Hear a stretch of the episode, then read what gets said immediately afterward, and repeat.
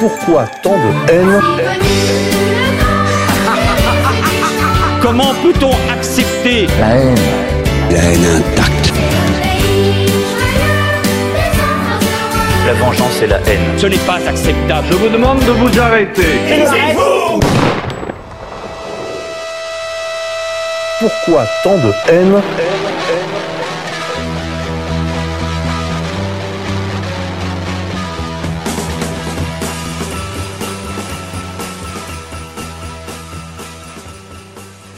Chers amis auditeurs, bonjour, bienvenue pour cette émission spéciale Alcodes. Nous avons euh, choisi aujourd'hui de nous réunir avec euh, Youssef Indy, que vous connaissez, auteur de nombreux livres, euh, le dernier en date étant Chronique du sionisme aux éditions Contre-Culture, ainsi qu'avec le camarade Issa de l'Axe de la Résistance. Pour les plus anciens, vous vous souvenez probablement qu'il était très actif sur YouTube et qu'il publiait en particulier des traductions de la résistance libanaise, mais pas seulement, aussi parfois des autorités iraniennes. Donc, nous avons décidé de nous réunir parce que euh, aujourd'hui, nous célébrons donc la journée d'Al-Quds, la journée internationale d'Al-Quds. Il y a plusieurs campagnes qui accompagnent cette journée, euh, en particulier euh, la campagne Fly, the Flag, donc euh, faites voler les drapeaux, euh, qui encourage chacun, aussi bien à son, à son domicile euh, que sur les réseaux sociaux, de d'arborer, enfin de pavoiser le drapeau palestinien en soutien à la résistance palestinienne puisque aujourd'hui, enfin cette année, c'est une date un peu particulière puisque on sait que ce sont les 70 ans de l'occupation de la Palestine par l'entité sioniste. Donc, euh, merci à tous d'être là. Je vais tout de suite céder la parole à Issa, donc notre camarade de l'Axe de la Résistance, s'il veut bien nous présenter un petit peu l'initiative de cette journée Al-Quds. Bismillah ar-Rahman ar-Rahim. Euh, bonjour à vous tous, bonjour aux auditeurs. Déjà, avant de, très rapidement, avant de présenter cette journée, je tiens à avoir une petite pensée pour euh, les deux martyrs qui sont morts au mois de janvier, Abu Mahdi al-Muhandes et le Hajj euh, Qasem Soleimani. Et également remercier RFM d'avoir euh, d'avoir participé, de participer du coup à cette journée mondiale d'Al-Quds. Alors rapidement, la journée mondiale d'Al-Quds, c'est euh, suite à la révolution islamique en Iran qui est, venue en, qui est venue en 1979, la révolution de l'imam Khomeini. On était dans un contexte, si vous voulez, où dans les années 70, euh, jusque-là, la, cause palestinienne était portée par le nationalisme arabe. Et avec la mort de Nasser en Égypte, la, dislocation de l'OLP en 1974 et surtout euh, l'Égypte qui avait signé les accords de Camp David en 1978, on était dans une phase très critique pour le soutien à la cause palestinienne. C'était vraiment une cause esselée à ce moment-là. Et il n'y avait pas beaucoup d'espoir euh, sur cette période. Et la révolution islamique d'Iran, en fait, est arrivée au, début de l'année 1979, juste après les accords de Camp David signés entre l'Égypte et Israël. Et elle a tout de suite euh, éjecté l'ambassade israélienne. Elle l'a remplacée par une ambassade de Palestine. Et l'imam Khomeini a directement décrété cette journée euh, mondiale de soutien à Al-Quds, qui est donc Jérusalem en arabe. Et donc, depuis 1979, euh, les Iraniens, mais également les peuples arabes, les peuples musulmans, en tout cas ceux qui euh, s'accordent avec cette ligne politique et cette ligne de résistance, euh, manifestent une fois par an euh, leur, soutien à la ville de Al-Quds. Peut-être, chers amis, on peut revenir pour la clarté de notre propos sur les événements qui vont déclencher l'occupation de la Palestine, les, premières, je dirais, les premiers jalons qui vont conduire à la création de, de l'État d'Israël, de l'entité sioniste. Youssef Indy, euh, vous êtes un bon connaisseur de la question du sionisme. Est-ce que vous pouvez nous parler déjà de, de certains éléments dans l'Antiquité euh, juive qui vont préparer, je dirais, ce, cette, euh, ces conséquences dans le monde contemporain? Alors, bonjour à tous. Salam alaikum l'ami Aïssa. Tout d'abord, merci de m'avoir invité. Alors, pour entrer dans le vif du sujet, ce qui se passe actuellement est euh, effectivement euh, un projet, un projet euh, biblique rédigé dans l'Ancien Testament qui annonce qu'à la fin des temps, effectivement, Sion, c'est-à-dire la, Terre Sainte, le, le mont Sion, là où, est, là où se situe Jérusalem, sera récupéré par le peuple juif et que ce sera une période où, je cite, une brume recouvrera les nations alors que le soleil de Yahvé resplendira sur Israël, sur le peuple, le peuple d'Israël. Mais paradoxalement, plutôt pas parallèlement, il y a un interdit euh, talmudique de euh, retour en Terre Sainte pour, pour les Juifs. Euh, depuis la destruction du, du, Second Temple et, et, après, à partir du deuxième, troisième siècle, les, les grands rabbins, Rabbi euh, Elbo, a interdit euh, aux Juifs, donc dans le Talmud, Shir Hashirim Ketubot 111a, de retourner comme un, mur, c'est-à-dire en communauté en, Israël, et euh, interdiction de révéler les secrets de, la fin des temps ni euh, d'essayer de précipiter euh, la fin des temps, la dernière heure et euh, l'arrivée du, du Mashiach. Mais à partir du Moyen Âge, autour du XIIIe siècle, cet interdit a été, a été violé, c'est ce que j'explique dans, dans un de mes ouvrages, Occident Islam, tome 1, sur sa genèse messianique du sionisme, j'explique que euh, au XIIIe siècle, le courant messianique et kabbalistique, que j'appelle messianisme actif, a euh, contourné, euh, cet interdit en disant que le peuple juif peut, dans un premier temps, hâter les temps messianiques euh, par un excès de, piété, puis dans un deuxième temps, euh, qu'il peut, par des actions concrètes, politiques, hâter les temps messianiques et en attend l'arrivée du Mashiach, le Messie, des Juifs.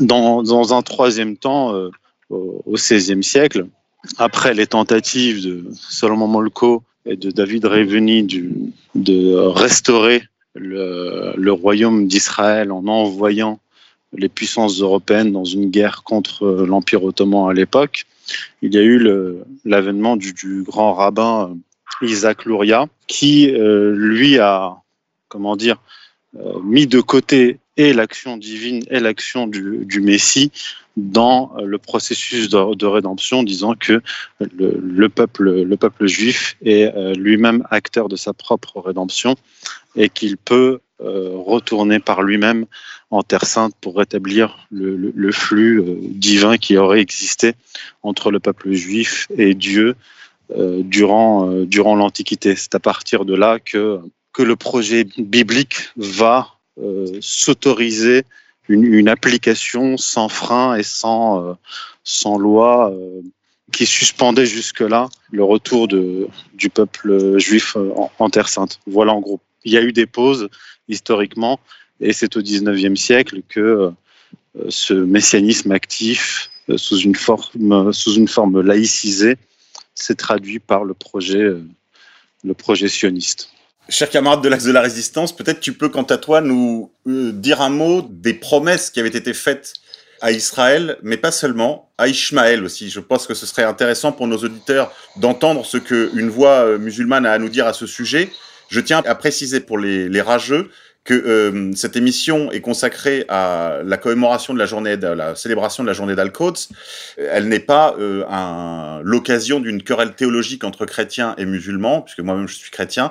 Donc on pourrait évidemment avoir des divergences de vues sur tel ou tel point qui sera euh, énoncé par nos auditeurs, euh, si euh, par exemple euh, Issa nous parle d'un point de vue euh, islamique, mais ce n'est pas le lieu. Donc je, je vais aujourd'hui principalement leur laisser la parole euh, et non pas tenter de nous engager dans, une dans un débat théologique qui de toute façon sera un peu stérile, d'abord au vu de mes maigres connaissances en la matière, et d'autre part parce que bah, c'est pas le sujet. Aujourd'hui, on est plutôt dans une attitude d'union, de, prière aussi, euh, pour euh, la réparation d'une certaine façon de ce crime qui a été commis contre les Palestiniens, aussi bien musulmans que chrétiens.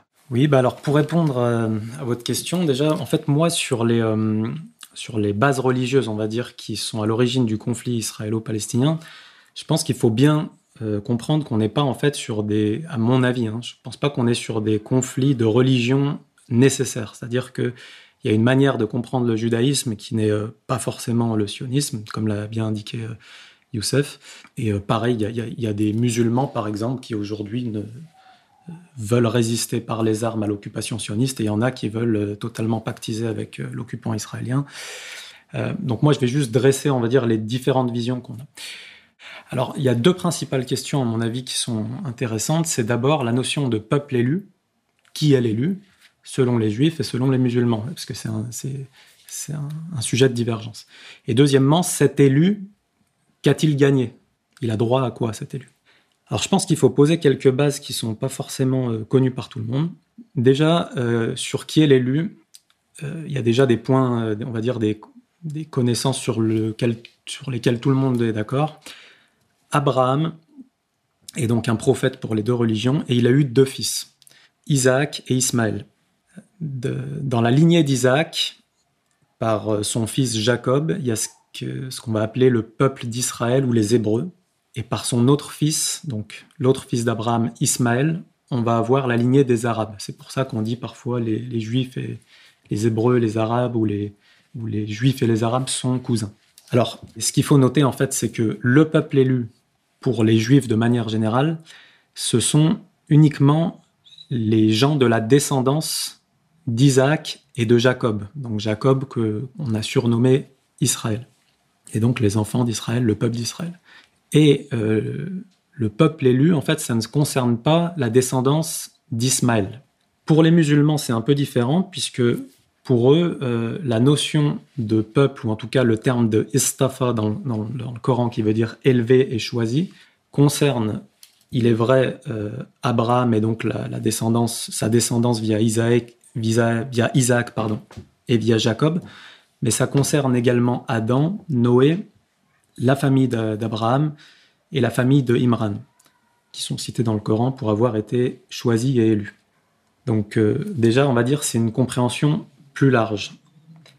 Et ensuite, il y a un deuxième euh, différent, c'est que, en tout cas de ce que moi j'ai entendu euh, de la part des Juifs, pour eux, ça concerne absolument tous les membres de cette communauté. C'est-à-dire qu'à partir, partir de Jacob, les douze fils de Jacob, donc d'Israël, vont donner les, douze tribus d'Israël, et absolument tous les membres de ces tribus sont, font partie du peuple élu.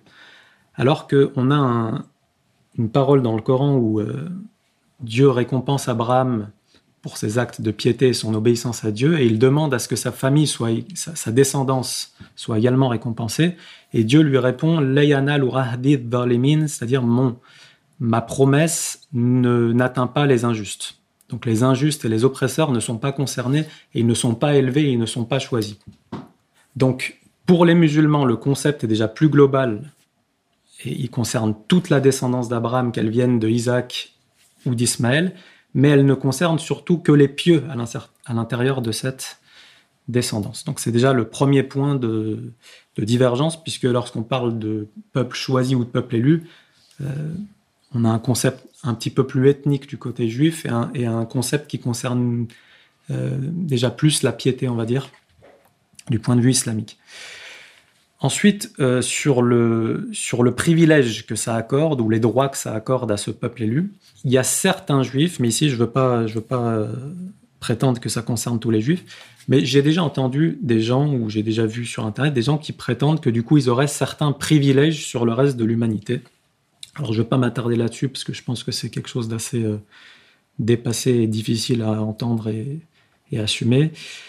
En tout cas, il y a d'autres juifs qui ne considèrent pas qu'ils ont des privilèges sur le reste de l'humanité et qui considèrent euh, tout simplement que Dieu leur a octroyé ce privilège d'être le peuple élu et qu'ils se doivent du coup d'être des modèles pour l'humanité.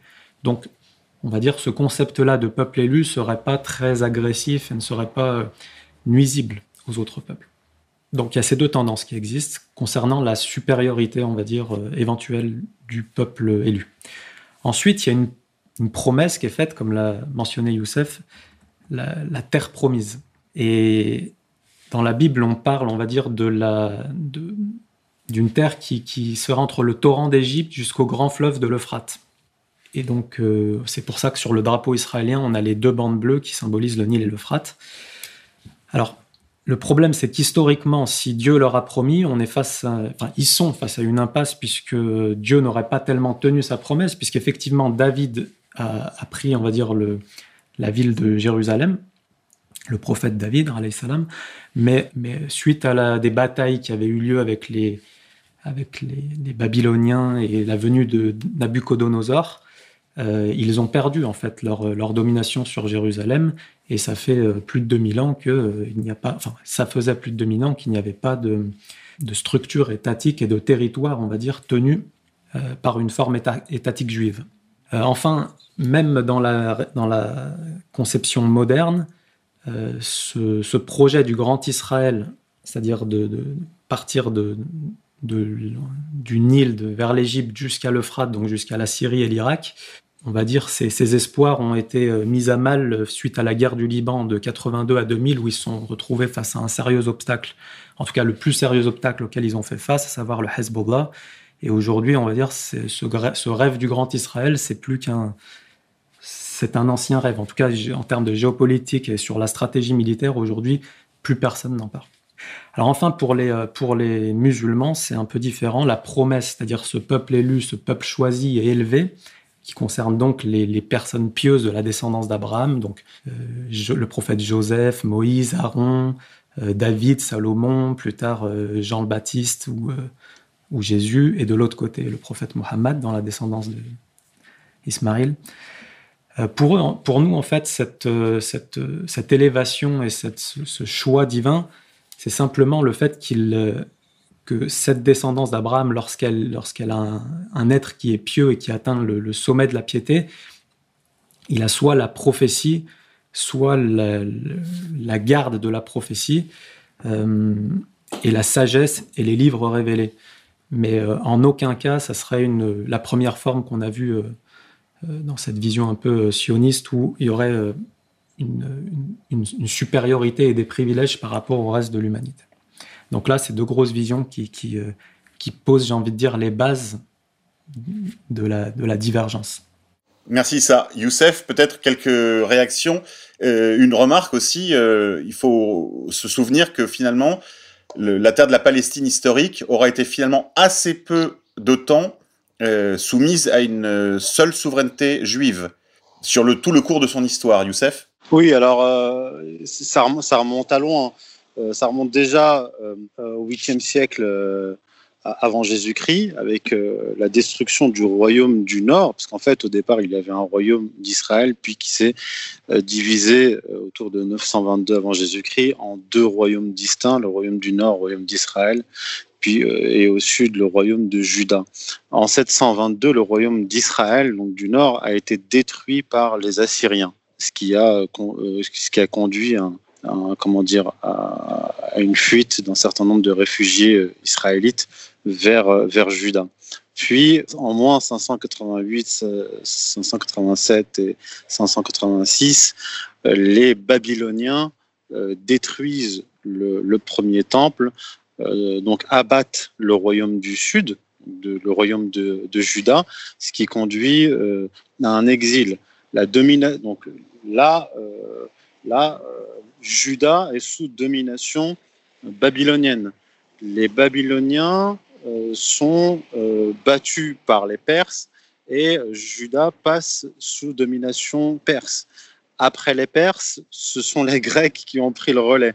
Après les Grecs, ce furent, ce furent les, les, Romains. Puis dans l'histoire chrétienne, il y a eu la, la division des, des, deux Roms, hein, Rome, la Rome occidentale et, et, Byzance. Et puis la, Palestine est passée sous domination euh, byzantine. Après la domination byzantine, c'est passé sous, euh, sous domination euh, musulmane avec les différentes ethnies, dynasties musulmanes qui ont, qui ont contrôlé cette zone, et ce jusqu'à jusqu'à la première jusqu'à la Première Guerre mondiale, où l'Empire ottoman a perdu la Palestine au profit des sionistes, donc sous, sous, mandat, britannique. Peut-être qu'on en reparlera plus tard, mais durant la Première Guerre mondiale, les Britanniques étaient en train de, perdre la guerre face aux Allemands et euh, les sionistes ont passé un pacte euh, avec les Britanniques euh, la Palestine, donc la guerre contre l'Empire ottoman, en échange de l'entrée en guerre des États-Unis dans la Première Guerre mondiale, ce qui a euh, renversé totalement, euh, totalement la vapeur. Donc ce, territoire, la, Terre sainte, qui était jadis contrôlée par les Ottomans, est revenu euh, aux, aux, sionistes, aux juifs sionistes, à l'occasion de la Première Guerre mondiale et à la suite d'un pacte d'un pacte secret qui a été révélé depuis. J'en avais déjà parlé dans mon premier ouvrage, mais Pierre Hillard, dans son ouvrage Atlas du mondialisme, a rapporté le, document prouvant l'accord entre les sionistes et euh, ce qu'on appelait le, Foreign Office, c'est-à-dire l'équivalent du ministère des Affaires étrangères britannique. Oui, qui était véritablement un nid d'espions. Euh, or, quand on sait, quand on sait un peu ce que c'était la communauté de, de, renseignement anglaise, euh, avec ses origines occultes, hein, d'ailleurs, il suffit de se référer au logo euh, euh du MI6, je crois, pour en être tout à fait convaincu. Et il faut savoir que tout ça remonte sous l'époque victorienne, et même avant encore, à l'époque élisabéthaine, ça remonte euh, jusqu'à ce qu'on appelle l'école de la nuit, à laquelle appartenaient des personnages aussi divers et aussi euh, contrastés que John Dee d'une part et euh, Shakespeare de l'autre. On peut peut-être rester sur cet euh, épisode de la déclaration Balfour. Euh, Issa, est-ce que tu as des, des, choses à nous dire à ce sujet?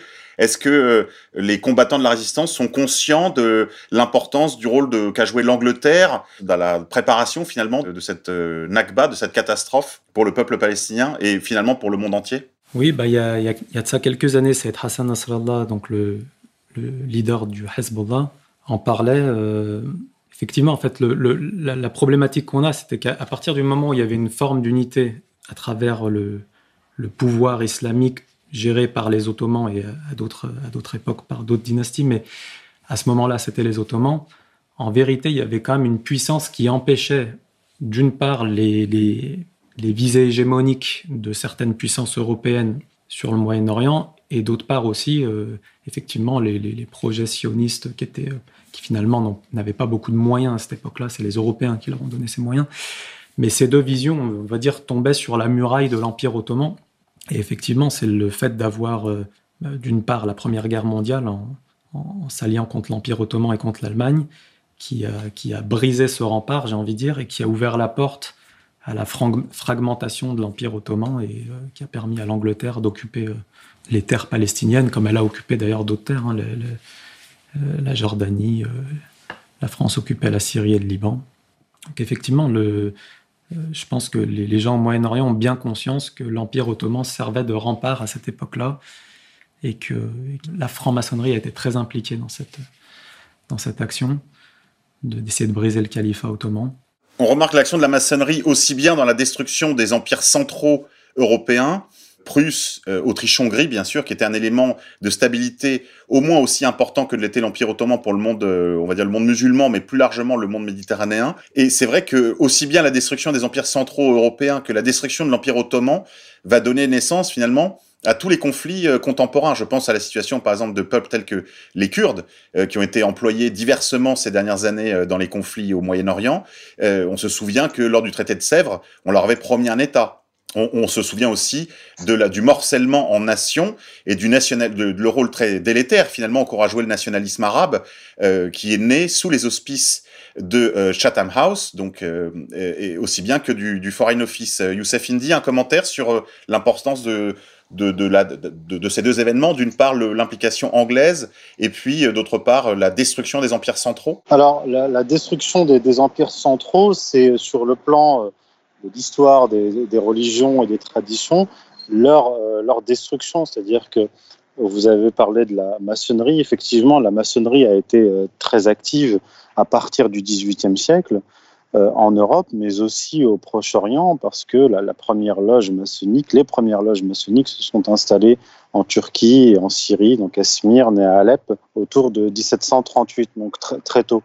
Et euh, la, destruction de l'Empire ottoman s'est finalisée avec la, guerre, la Première Guerre mondiale, mais elle avait quand même débuté euh, vers la fin du, du 19e siècle avec les jeunes Turcs, ce qui a abouti à la révolution jeune turque de 1908-1909. Les jeunes Turcs qui étaient appuyés par euh, les loges maçonniques françaises, italiennes et britanniques. La, le Grand Orient de France était en pointe D'ailleurs, euh, dans cette destruction de l'intérieur de, l'Empire ottoman, euh, avec, euh, avec les, jeunes, les jeunes Turcs, comme je l'ai dit, en pointe, qui ont d'ailleurs créé un équivalent du Grand Orient, qui s'appelait le, Grand Orient ottoman. Donc on, on a eu, comment dire, une, une, prise en étau de, de l'Empire ottoman et des empires centraux qu'on a, qu'on a éliminés à l'occasion de la Première Guerre mondiale. Et donc, des institutions traditionnelles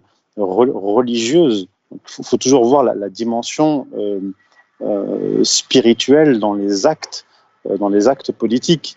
Et les, empires centraux constituaient des, verrous sur le plan de la géopolitique mondiale dans la domination, dans, la perspective de la domination euh, anglo-américaine, mais aussi dans la perspective de la domination euh, du modernisme, du modernisme occidental en particulier. Pour ce qui est des, des, Arabes, ils ont été, euh, on le sait maintenant, enfin, on le sait même depuis longtemps, ils ont été manipulés par les services de renseignement, services secrets britanniques on, les a agités, on les a agités pour se soulever contre les Ottomans, pour détruire l'Empire ottoman. Et euh, il y a, il faut le savoir, le général Allenby, général britannique qui a pris Jérusalem, il l'a pris avec les troupes britanniques, il l'a pris avec des, des troupes aussi euh, juives et des troupes, euh, des troupes arabes. C'est-à-dire que les Arabes manipulés par, par les Britanniques à l'époque ont été les idiots utiles, utiles du sionisme. Par la suite, le nationalisme arabe, on ne peut pas essentialiser le nationalisme arabe parce qu'il a connu plusieurs, euh, plusieurs phases. Oui, il y a des, il y a des aspects positifs je pense là, par exemple, à l'initiative de ce qu'on appelait le royaume arabe sous, sous Napoléon III. Euh, en effet, il y a euh, des aspects positifs à cette aventure, mais les débuts, la naissance, je parlais de la naissance, étaient très subversives. Et, on pense évidemment à la figure de, euh, de Laurence d'Arabie, hein, vous pouvez vous référer même au film. Pour les paresseux, vous pouvez voir le film. Pour ceux qui n'ont pas envie de lire, au moins vous aurez, une idée de, ce qui s'y est produit pour revenir donc au nationalisme arabe, c'est effectivement les, troupes arabes. Alors il y a eu d'une part les troupes arabes d'Arabie, qui, elles, étaient étrangères à la notion de, nationalisme, mais il y avait aussi les autonomistes, je pense par exemple au parti euh, autonomiste euh, syrien, qui déjà à l'époque était en discussion et en négociation avec, euh, avec les sionistes et avec les sionistes et avec les britanniques en vue de l'instauration d'un futur chimérique État, État arabe transcendant les frontières, les frontières euh, culturelles des différentes populations euh, arabes. Il faut, parler, il faut parler au pluriel. Et déjà à l'époque, les, les, Palestiniens, eux, euh, s'étaient méfiés de ces, de ces propositions. Ils avaient refusé d'aller plus loin dans, dans, les négociations. Et ce, cet autonomisme arabe s'est mué par la suite en nationalisme arabe parce que le, projet des, puissances occidentales, déjà Napoléon, durant sa, campagne d'Égypte, avait tenté d'injecter le nationalisme arabe, mais c'était totalement étranger. Bon, les pères du nationalisme arabe ont été à l'école euh, européenne et en, fait, sur le plan historique de la longue durée, le nationalisme arabe est venu remplacer un vide, le vide de, l'islam institutionnel, notamment le califat qui a été, qui a été aboli. Et donc le nationalisme arabe et les mouvements dits islamistes, en fait, comme frères musulmans, wahhabisme, etc., sont venus remplacer le, vide qu'avait laissé euh, l'islam qui avait été euh, institutionnellement euh, détruit pendant et après la, la Première Guerre mondiale, je pense à l'abolition du califat dans, dans, les années 20 par Kemal Atatürk, qui était un jeune turc. Oui, un jeune turc, on en dira un mot tout à l'heure. Je voulais remercier d'abord le chat de sa présence, malgré la brièveté de notre annonce. Merci euh, des messages, enfin de, votre discipline déjà. Merci aussi des messages que vous nous mettez. Il y en a certains qui envoient euh, la carte de l'Empire ottoman, des références bibliographiques. Là, j'ai par exemple là sous les yeux Freemasonry in the Ottoman Empire de Dorothy Sommer euh, une histoire de la fraternité et de ses influences en Syrie et au Levant. Euh, merci pour ces contributions. Vous pouvez évidemment poser vos questions si vous le souhaitez euh, dans le chat. J'essaierai dans la mesure du possible de les euh, poser à nos invités. Si je peux me permettre juste un instant, euh, concernant le nationalisme arabe, alors en fait, je pense qu'il y a une chose qu'il faut comprendre, c'est que au tout début du nationalisme arabe, on peut, un, des, un des premiers auteurs qui a été euh, qui a été assez connu pour ça, c'était Abdelrahman al-Kawakibi, un, un, Syrien d'Alep. En fait, les premiers, euh, en tout cas de ce que je connais, peut-être que Youssef a des informations qui, qui remontent plus loin, mais en fait, c'était des, beaucoup des Arabes en fait qui avaient un gros problème avec la domination ottomane, donc turque, sur le califat. C'est-à-dire que dé, déjà, ils voyaient des injustices qui étaient commises donc par, euh, par les autorités, selon eux. Et euh, deuxièmement, pour eux, la, la, selon des hadiths, les, les, euh, le califat devait rester dans les mains de, de Quraysh, c'est-à-dire le, clan du prophète. Et, les Turcs n'étaient pas la descendance de Quraysh. Donc ça, c'était un premier point, enfin c'est les deux premiers points qui, justifiaient selon eux le fait qu'ils s'opposent à la mainmise des Ottomans sur le califat. Mais il faut bien comprendre qu'en fait, ce nationalisme arabe-là du 19e siècle n'était pas à la base un nationalisme arabe laïque qui voulait singer ou imiter euh, les, puissances occidentales, enfin en tout cas la, laïcité occidentale euh, telle qu'a voulu le faire Atatürk ou par exemple le, roi d'Iran. C'était pas du tout ça à la base. Et c'est pour ça qu'ils ont appelé ça le réformisme islamique. En gros, ils voulaient garder le califat et éjecter les, les, Turcs du pouvoir pour que ça devienne un califat arabe. Et le problème, c'est que eux tout seuls, ils n'avaient absolument pas de moyens. Et ils se sont retrouvés face à des appels de pied, j'ai envie de dire, de la franc-maçonnerie, surtout britannique, mais européenne en général, qui, elle, avait pour but non pas de, euh, de remplacer le califat turc par un califat arabe, mais elle, elle voulait en fait supprimer le califat, parce que l'unité du califat euh, l'empêchait euh, d'appliquer ses ambitions hégémoniques sur le Moyen-Orient. Et donc, cette, ces puissances essentiellement anglaises ont essayé du coup de faire entrer dans la franc-maçonnerie euh, des gens comme euh, Alavrani, comme euh, l'émir Abdelkader, mais ils ont, ils ont également essayé, et ils ont réussi d'ailleurs à monter par exemple le, nationalisme indépendantiste arménien. Ils ont également armé les Wahhabites dans le Hejaz. ils ont également soutenu les, jeunes Turcs, comme, comme le précisait Youssef. Et du coup, en fait, on voit bien là que les Anglais, eux, ils n'étaient pas du tout dans une logique d'aider le nationalisme arabe ou de voilà. Eux, ce qu'ils voulaient, c'était vraiment fragmenter l'Empire ottoman en aidant tout, petit, tout type de sédition et tout type de, de politique, de vision idéologique qui pouvait mener à un séparatisme. Et donc, le nationalisme arabe, euh, à la fin du, du 19e siècle, a été un de ces outils. Oui, il a été instrumentalisé, mais encore une fois, il conserve pour euh, beaucoup des aspects euh, des, aspects positifs. Je pense là à une figure que tu viens d'évoquer, évidemment la figure de l'émir Abdelkader. Euh, je n'ai jamais eu l'occasion de le dire, mais c'est entre autres grâce à lui si je suis vivant aujourd'hui, puisque ayant moi-même des origines syriennes, il a sauvé une partie de ma famille. Euh, le médecin de, de l'émir Abdelkader a ouvert ses jardins pour que des chrétiens puissent s'y réfugier, tandis que les jeunes Turcs poussaient les Kurdes à massacrer les chrétiens au Levant. Les Druzes, il me semble que c'était les Druzes. Les Druzes aussi, et les Kurdes. Euh, en tout cas, en tout cas, tu, fais bien de le dire. Effectivement, euh, l'émir Abdelkader, en fait, a été invité à être franc-maçon.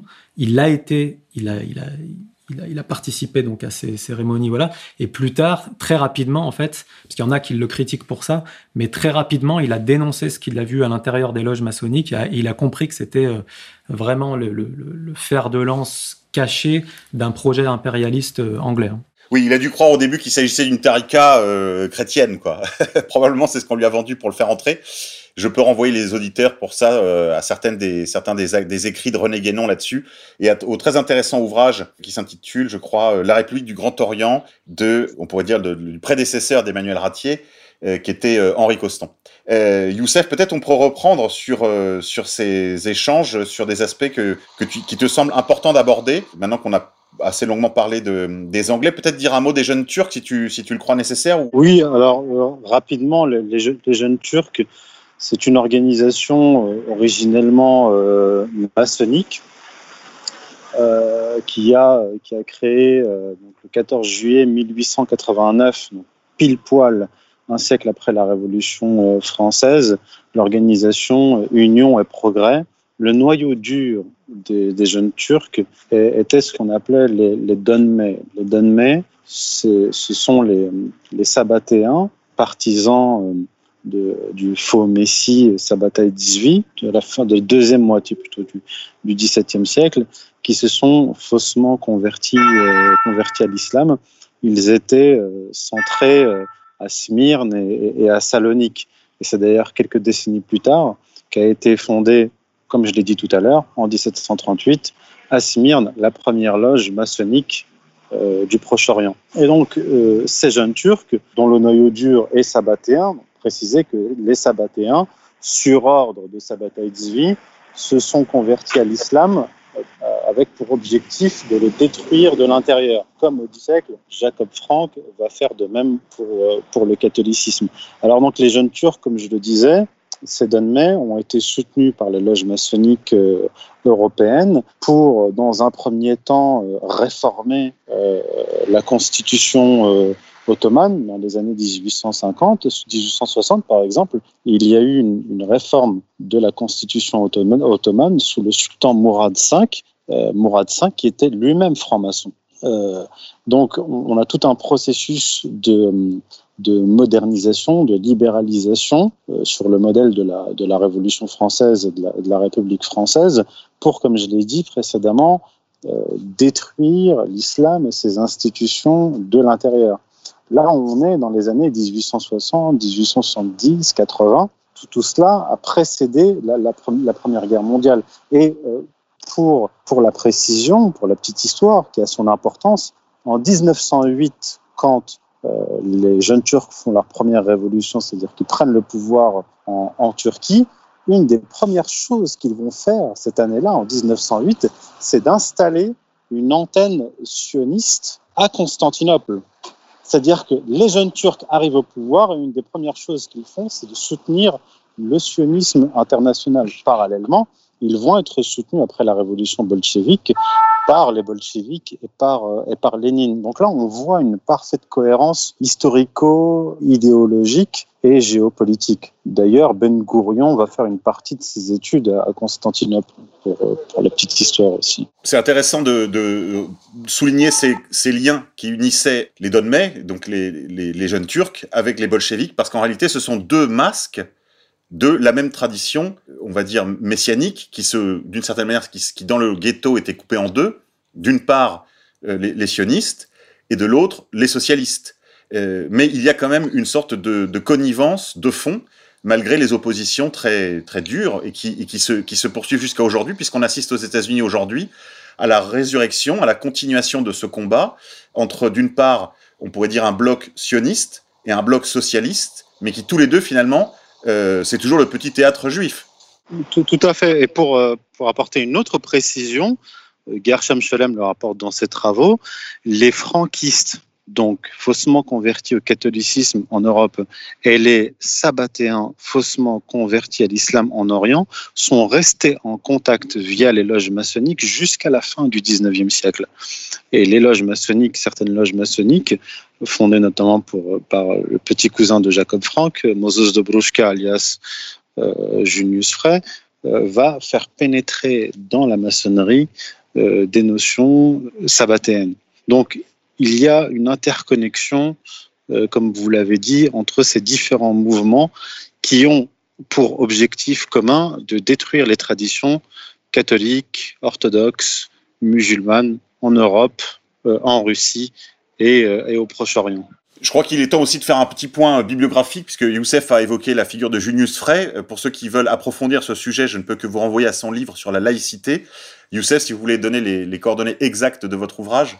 Oui, euh, le titre c'est La mystique de la laïcité, généalogie de la religion républicaine de Junius Frey à Vincent Payon aux éditions Sigest, paru en 2017. Je rappelle que vous avez donné une conférence aussi qui est toujours disponible sur YouTube où vous résumez euh, à grands traits, mais vous, vous abordez quand même les sujets, les, implications, enfin les, les, complicités, on pourrait presque dire, de ce milieu sabbatéen franquiste avec les origines de, de, la Révolution française et avec son, je dirais, sa continuation dans la République. Euh, pour ça, je vous remercie parce que c'est une chose que, évidemment, tous les milieux contre-révolutionnaires français pressentaient. On, le savait d'une certaine façon, mais vous avez euh, donné, euh, un peu comme le fait Pierre Hillard euh, de son côté, des, les, sources bibliographiques, les sources historiographiques pour établir sans l'ombre d'un doute ces connexions. Je crois qu'on peut aussi évoquer le, dernier dossier que, auquel vous avez contribué, euh, sur le qui nous a permis, enfin qui moi m'a permis entre autres de préparer cette émission. Oui, alors c'est un dossier que j'ai coécrit. C'est un c'est un e-book, e-book Stratégica dont le titre est euh, Notre-Dame, Al-Aqsa et le troisième temple, la géopolitique des religions. Alors c'est un e-book, euh, il est disponible sur strategica.fr et c'est c'est un c'est un travail qui est directement lié à notre sujet d'aujourd'hui. Issa, est-ce qu'on peut repartir peut-être sur des, euh, des, éléments plus contemporains? Où est-ce qu'on en est aujourd'hui de la, de la situation en Palestine? Et euh, comment vous voyez euh, la, la, suite des événements, sachant que des annonces tr très récemment ont été, ont été faites, comme pour préparer l'opinion publique à une, une annexion de la Cisjordanie? Écoutez, de toute façon, le, je pense que le, que ce soit l'administration américaine de manière générale et les, autorités sionistes, il y a une constante, c'est que de toute façon, ils ont toujours eu une envie, mais qu'ils présentent comme une nécessité euh, euh, d'aller un peu plus loin dans les colonies et, de, gratter un peu de territoire. Donc ça, j'ai envie de dire là, ce, à quoi tu fais référence, c'est la version actuelle, mais j'ai envie de dire tous les deux ans, ils, nous en sortent une. Mais euh, je pense qu'il faut, dissocier, il y a deux grandes étapes. C'est-à-dire qu'il y a la période à partir de l'établissement de l'État d'Israël, donc euh, 48, 47, 48, jusqu'on peut dire les années 70, ce dont on parlait tout à l'heure, où finalement il y avait que le nationalisme arabe de, type égyptien de Nasser qui, qui arrivait à mobiliser les foules, mais qui finalement sur le plan militaire n'est pas arrivé à contenir euh, l'expansion euh, israélienne. Et par contre, la deuxième phase, qui est à mon avis, il faut vraiment prendre en compte, c'est l'avenue de la révolution islamique d'Iran, puisque à partir de 79, il y a toute une série de brigades qui ont été créées et appuyées par les gardiens de la révolution islamique. Alors par exemple le djihad islamique en Palestine, euh, le mouvement Hamas, euh, qui est actuellement dans la bande de Gaza, mais aussi et surtout Hezbollah, qui, euh, qui a complètement ruiné ses espoirs israéliens de pouvoir voir un jour le grand Israël, puisqu'il fallait automatiquement passer par le sud Liban. Et on a vu qu'en 1982, les Israéliens avaient euh, prétexté, vous savez, de la présence de l'OLP au Liban pour euh, occuper la moitié du pays. Ils avaient avancé jusqu'à Beyrouth et ils avaient pris euh, la moitié du Liban jusqu'à Beyrouth. Or, en 82, de 82 à 85, le Hezbollah a été créé plus ou moins secrètement, a commencé à mener des opérations et a commencé à mener, aux côtés de l'armée arabe syrienne également, de Hafez al-Assad, toute une série d'opérations qui a contraint Israël à se retirer petit à petit entre 1982 et 2000, et ça aboutit le 25 mai 2000 au retrait par la force des euh, troupes israéliennes du Liban. Donc ça, ça a été une des plus grandes humiliations qu'a connu Israël dans son histoire, mais c'est pas la plus grande parce que lorsqu'ils ont tenté de revenir en 2006, au mois de juillet 2006, euh, donc toujours au Liban, au sud Liban, ils ont mangé la plus grande raclée de leur histoire. Hezbollah les a mis, euh, les a tout nus et euh, et là, on a pu voir qu'effectivement, ce qu'on pourrait dire l'influence de l'Iran à travers des, euh, groupes paramilitaires euh, dans la région euh, commençait à donner une toute autre image sur le terrain. Et je pense qu'aujourd'hui, et je pense qu'aujourd'hui, cette influence iranienne est grandissante. On a le mouvement d'Ansarullah au Yémen qui parle qui, a clairement dit que dans des, affrontements, il pourrait être concerné. On a le Hajj Charbi en Irak qui a combattu Daesh et qui, euh, il, a, il a aucun obstacle. S'il y avait un grand affrontement avec Israël, je veux dire, il passe la Syrie, euh, c'est pas Bachar al-Assad qui va, qui va les empêcher de passer. On a aujourd'hui l'armée arabe syrienne qui est très remontée contre tous les bombardements israéliens que, que commet l'armée sioniste pour soutenir les milices takfiri en Irak. Donc aujourd'hui, on a un véritable front, ce qu'on appelle l'axe de la résistance, euh, qui, qui, peut complètement, qui a déjà bouleversé l'équilibre, puisqu'à l'époque, les, sionistes étaient dominants dans la confrontation militaire, et aujourd'hui, je pense qu'ils ne le sont pas, mais qui, dans les années qui arrivent, je pense qu'il pourrait même y avoir un renversement encore beaucoup plus grand que, ceux qu'on a pu voir jusqu'à présent. Youssef, tout à l'heure, tu as évoqué l'emploi euh, qui a été fait au début pour déstabiliser l'Empire ottoman des aspirations identitaires diverses qu'il y avait au Moyen-Orient. Cependant, on, voit que cette euh, politique du diviser pour régner euh, n'a fait que s'approfondir. Je pense ici évidemment à cette carte assez célèbre qui a été produite dans les années 80 d'un grand Moyen-Orient entièrement réorganisé sur le principe ethnique, sur toutes les divisions, euh, qu'elles soient donc ethniques, on va dire arabes contre perses, chiites contre sunnites, druzes contre tout le monde, ariens contre arabes, je pense là par exemple à l'emploi qui a été fait aussi des, des Kurdes par exemple, et de l'ensemble de toutes les minorités en fait euh, qui sont euh, présentes dans la région. Est-ce que tu peux nous en dire un mot et nous dire si ce plan va se réaliser selon toi ou s'il si sera empêché? En fait, ce plan, j'ai écrit plusieurs reprises sur ce sujet de façon détaillée, donc je ne vais, pas, je vais pas y revenir de façon détaillée, mais simplement pour avoir une chronologie. euh, déjà dans les années 50, Ben Gourion, euh, durant une sorte de, vacances, il avait quitté son poste de Premier ministre euh, pendant, pendant deux ans, préconisait en gros de, de séduire les, les, chrétiens libanais, d'investir massivement dans la déstabilisation du Liban en opposant chrétiens et musulmans. Ensuite, en 1982, il y a eu ce haut fonctionnaire du ministère des Affaires étrangères, Oded Yinon, qui a rédigé un, plan qui s'appelait euh, Plan stratégique pour Israël dans les années 80. Et il proposait de, de faire éclater en fait tout le monde musulman, pas seulement le Proche-Orient, tout le monde musulman, du Maroc au Pakistan, en s'appuyant sur les lignes de fracture ethnico-religieuses ou ethniques. Donc, ethnique, c'est pour le, Maghreb, entre Imazirn et Arabes. Les Imazirn sont les Berbères. Et pour le Proche-Orient, donc l'Irak, la Syrie, euh, tout, particulièrement, faire éclater ces pays en, montant les, les, communautés religieuses les unes contre les autres, donc chiites, sunnites, alaouites, etc.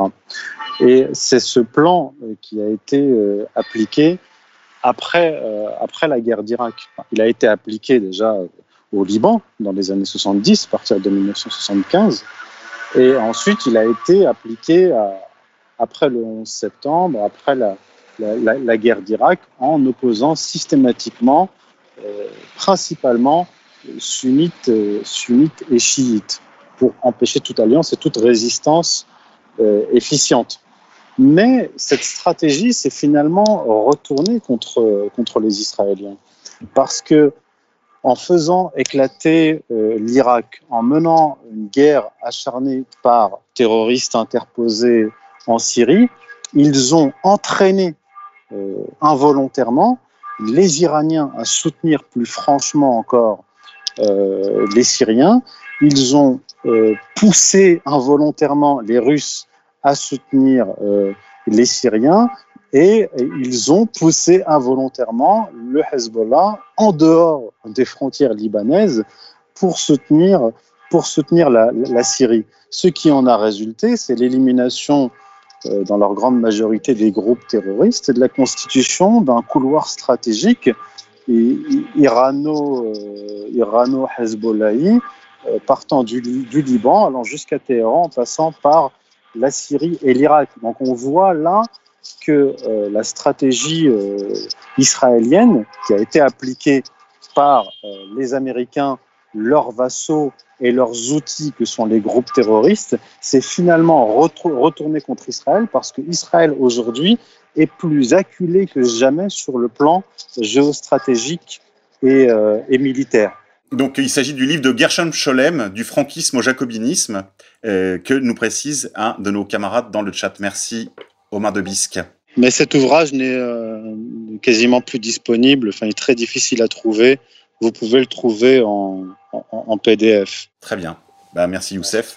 Issa, peut-être quelques remarques sur les, dernières, euh, les derniers propos de, de Youssef, sur euh, cette, cet axe euh, irano-hezbollahi bah, Déjà, en fait, Déjà, moi, la, chose qui me, sur laquelle je suis assez d'accord, c'est effectivement sur le, plan d'un éclatement ethno-confessionnel du Moyen-Orient. Après, je, parle en même temps, si, si j'aimerais savoir si Youssef est d'accord ou pas, mais je pense que ce plan, en fait, n'a jamais été appliqué de partout, parce que j'entendais une fois, moi, des, gens, euh, des, analystes israéliens qui parlaient, et en fait, si on voit par exemple l'Égypte, l'Arabie saoudite ou la Jordanie, c'est clairement pas des, des pays qui, sont concernés par des, euh, par des éclatements ethno-confessionnels ou par des, des, guerres internes de ce type. Et il n'y a pas non plus d'agents étrangers qui viennent appuyer sur les tensions dans, ce genre de pays. Donc en fait, ce qu'on se rend compte, c'est qu'il y a très souvent, si ce n'est pas euh, tout le temps, une corrélation directe entre en même temps euh, des pays ou des mouvements qui, euh, qui participent d'une manière ou d'une autre à une forme de résistance contre l'axe américano-sioniste, et le fait que des puissances occidentales viennent appuyer sur les, euh, sur les différentes composantes identitaires de ces pays ou, de ces, euh, ou des pays dans lesquels sont basés ces mouvements pour justement les faire éclater et les affaiblir. Mais en gros, si je devais, euh, si je devais résumer en une phrase, c'est qu'en fait, tant qu'ils ont des États qui collaborent avec eux, comme Moubarak ou comme la Jordanie ou comme l'Arabie saoudite, en général, ils ne déclenchent pas des guerres ethno-confessionnelles dans ces États, puisqu'ils ont plutôt intérêt à avoir une autorité qui continue d'asseoir, on va dire, sa mainmise pro-américaine dans ces, dans ces, sur ces territoires-là. Par contre, effectivement, dès qu'il y a une forme ou une petite forme de résistance qui commence à s'installer, effectivement, on a souvent des, déstabilisations de ce type.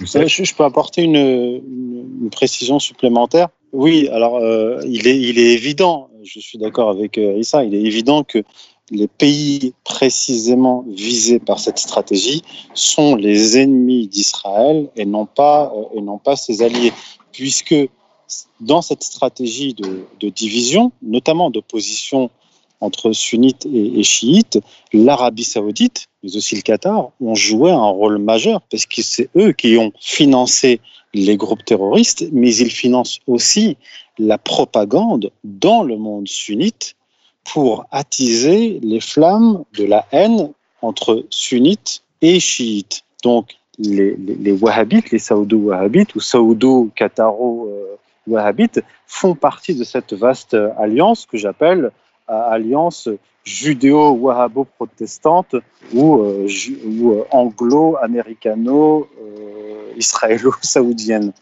Et ça, c'est évident. Mais tout, tout, toutefois, euh, dans leur projection stratégique, les Israéliens, pas seulement les Israéliens, les Israéliens puis les Américains qui reprennent leur plan et qui, euh, et qui l'actualisent, ils intègrent systématiquement l'éclatement de l'Arabie saoudite. Ça ne veut pas dire qu'ils ont pour projet de faire éclater l'Arabie saoudite, mais en tout cas, ils prévoient, ils anticipent un éclatement de l'Arabie saoudite, cette fois pas pour des raisons religieuses, bien qu'il y ait euh, de, de, nombreux chiites en, Arabie saoudite, mais surtout sur des bases, euh, sur des bases tribales. Aujourd'hui, les tensions internes à la famille saoud et dans le pays confirment cette tendance à l'éclatement de l'Arabie saoudite. Mais euh, tant qu'on n'a pas, du point de vue israélien, tant qu'ils ne sont pas au bout de leur projet, ils ne vont pas jeter à la mer euh, leurs alliés, euh, wahhabites là en l'occurrence, qui jouent un rôle majeur dans l'opposition entre sunnites et chiites euh, en vue de l'éclatement du monde musulman. Voilà pour la petite euh, précision. On, on, voit quand même que cette stratégie s'appliquait même à leurs alliés, puisque les Israéliens, on le sait, ont toujours soutenu la cause euh, par exemple des Kurdes, de la même façon qu'ils ont toujours essayé d'entretenir de bonnes relations avec les Arméniens ou avec les, les Amazirs dont tu parlais tout à l'heure, Youssef. Donc euh, même si ce n'est pas euh, full mode, on voit bien qu'ils se gardent un, couteau sous le coude au cas où. on peut toujours utiliser ces fractures pour déstabiliser même un allié. On sent bien que euh, même si le Maroc aujourd'hui est complètement dans le jeu, on va dire, euh, atlantiste, atlantocioniste, il y a toujours la possibilité euh, d'enquiquiner ces pays euh, en jouant des différences, des divisions, des, concurrences, des, hostilités régionales entre euh, Maroc et Algérie, par exemple. Et donc on voit bien qu'au lieu d'être une puissance de paix, euh, c'est plutôt un fauteur de troubles. Tout à fait. Il y a, comme je l'ai dit, dans les projets israéliens, euh, l'éclatement du Maghreb sur, cette base ethnique. Et il y a des mouvements euh, imazirnes, mais qui ne sont pas du tout le reflet de la mentalité euh, des imazirnes algériens ou, marocains. Ce sont des, euh, des, individus qui sont achetés.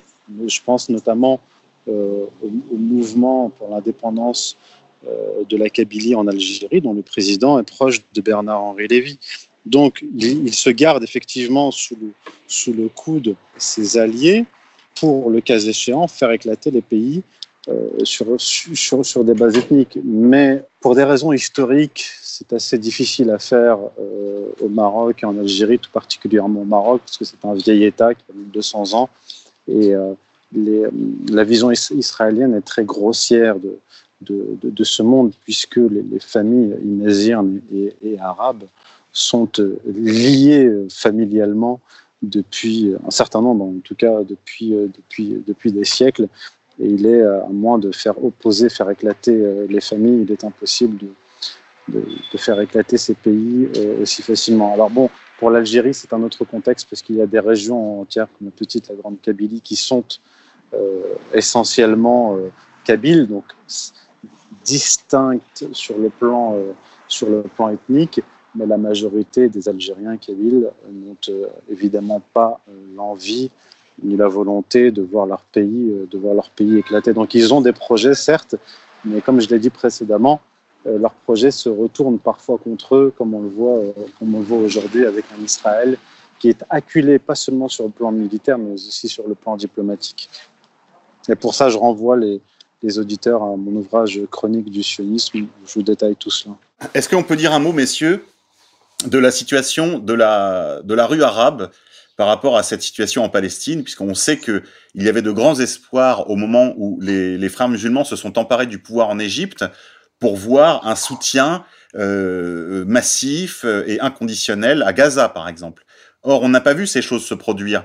Euh, Issa, est-ce que tu peux nous en dire un mot? Oui, ben, en fait, euh, j'ai envie de dire, effectivement, la rue arabe pouvait être séduite par cette. Euh, chaque fois, vous savez, quand, on a des gens qui ont vécu sous une oppression, sous des, pouvoirs tels que celui de Ben Ali ou de Moubarak, qui étaient déjà des pays assez pauvres, mais en plus qui, avaient qui leur faisaient le déshonneur d'être des alliés euh, assez, assez clairs, du, en tout cas pour Moubarak, assez clairs du sionisme, puisque je rappelle que dans la guerre de Gaza de 2008-2009 et, de manière générale, l'Égypte, qui était à côté de Gaza, ne faisait passer. Ne, empêchait de faire passer des armes ou, ou certaines matières euh, alimentaires ou euh, médicales.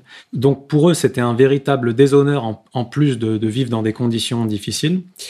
Euh, donc effectivement, euh, à partir du moment dans ce genre de contexte où on prononce le mot révolution, ça suscite forcément l'intérêt de la rue arabe pour, pour, ses conditions de vie au quotidien, mais également pour retrouver un petit peu l'honneur d'un euh, d'un islam résistant ou d'une arabité résistante. Donc euh, effectivement, il y a eu cet engouement qui a été euh, provoqué par ce qu'on avait appelé au début les printemps arabes et qui a été repris assez rapidement par les frères musulmans. Mais si on regarde la réalité du projet, il faut bien comprendre que les premiers pays qui sont tombés, c'est à savoir la Tunisie, euh, l'Égypte et plus tard la Libye, n'étaient pas du tout des acteurs de la résistance, des soutiens à la résistance palestinienne dans les années où ils ont où ce projet a été monté. Le seul pays qui, en fait, était véritablement un acteur de l'axe de la résistance, c'était la Syrie de Bachar al-Assad. Et, euh, si les autres ont mis, enfin en tout cas la, Tunisie a mis deux semaines à tomber, et l'Égypte peut-être un mois, euh, lorsqu'il fallait déjà s'attaquer à Kadhafi, c'était autre chose. Il ne s'agissait pas du même plan et surtout pas de la même mise en application. Et pour la Syrie, alors là, ils sont tombés sur un os, c'est clair.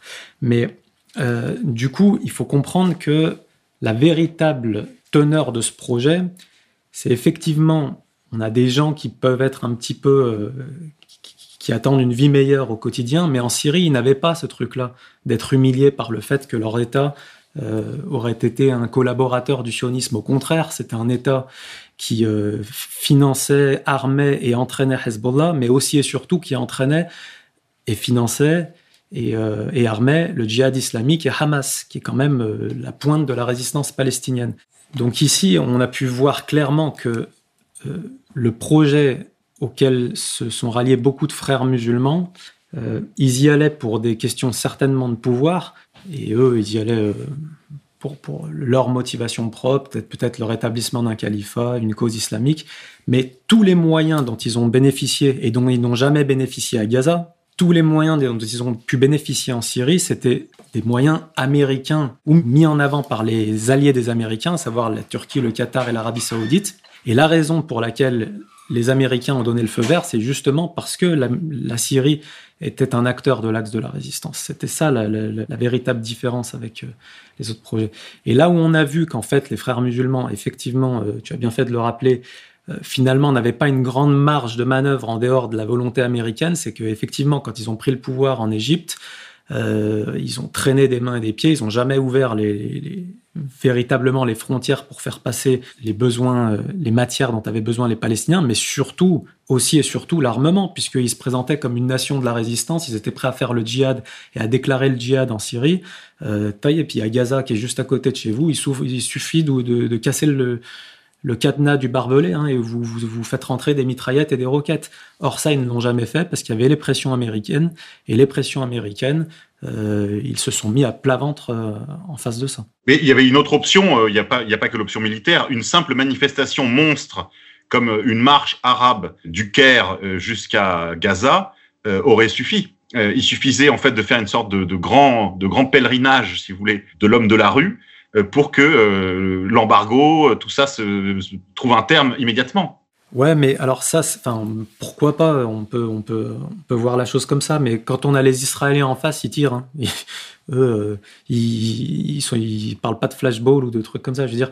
Après, effectivement, on peut parler. Il y, a, cet engouement qui a été un peu mis en avant par les, par les, les révolutions arabes où on pensait qu'un peuple pouvait tout faire. Mais en vérité, euh, je pense que cette idée, en fait, il faut quand même arriver à un constat assez réaliste, c'est qu'on reprend des terres occupées illégalement en faisant la guerre, hein. pas en faisant des déclarations à l'ONU, pas en faisant des manifestations et pas en vendant euh, de l'huile d'olive à la fête de l'humanité.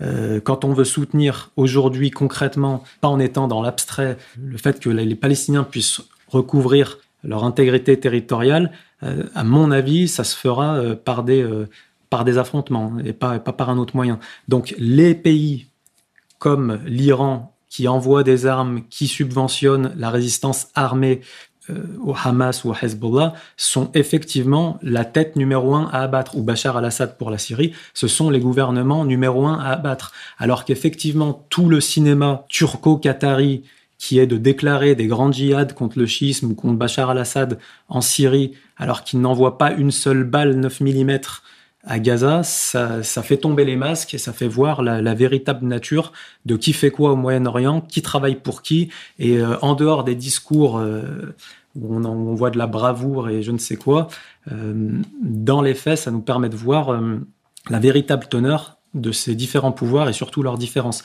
À titre d'exemple et de comparaison, pour, pour, pour, on parlait de la révolution égyptienne, donc des frères musulmans avec l'arrivée de Mohamed Morsi qui était devant Gaza et qui n'a pas ouvert les frontières. À titre d'exemple, la révolution de l'imam Khomeini, euh, les Israéliens sont partis avant de l'ambassade, avant même qu'il le, avant même que, que, la révolution n'ait lieu, tellement qu'ils avaient peur de, de, cette révolution-là. Euh, ça n'avait pas l'air d'être le cas en Égypte. Deuxièmement, euh, les étudiants iraniens, ils ont pris d'assaut l'ambassade américaine. Le personnel diplomatique américain s'est retrouvé otage aux États, en Iran.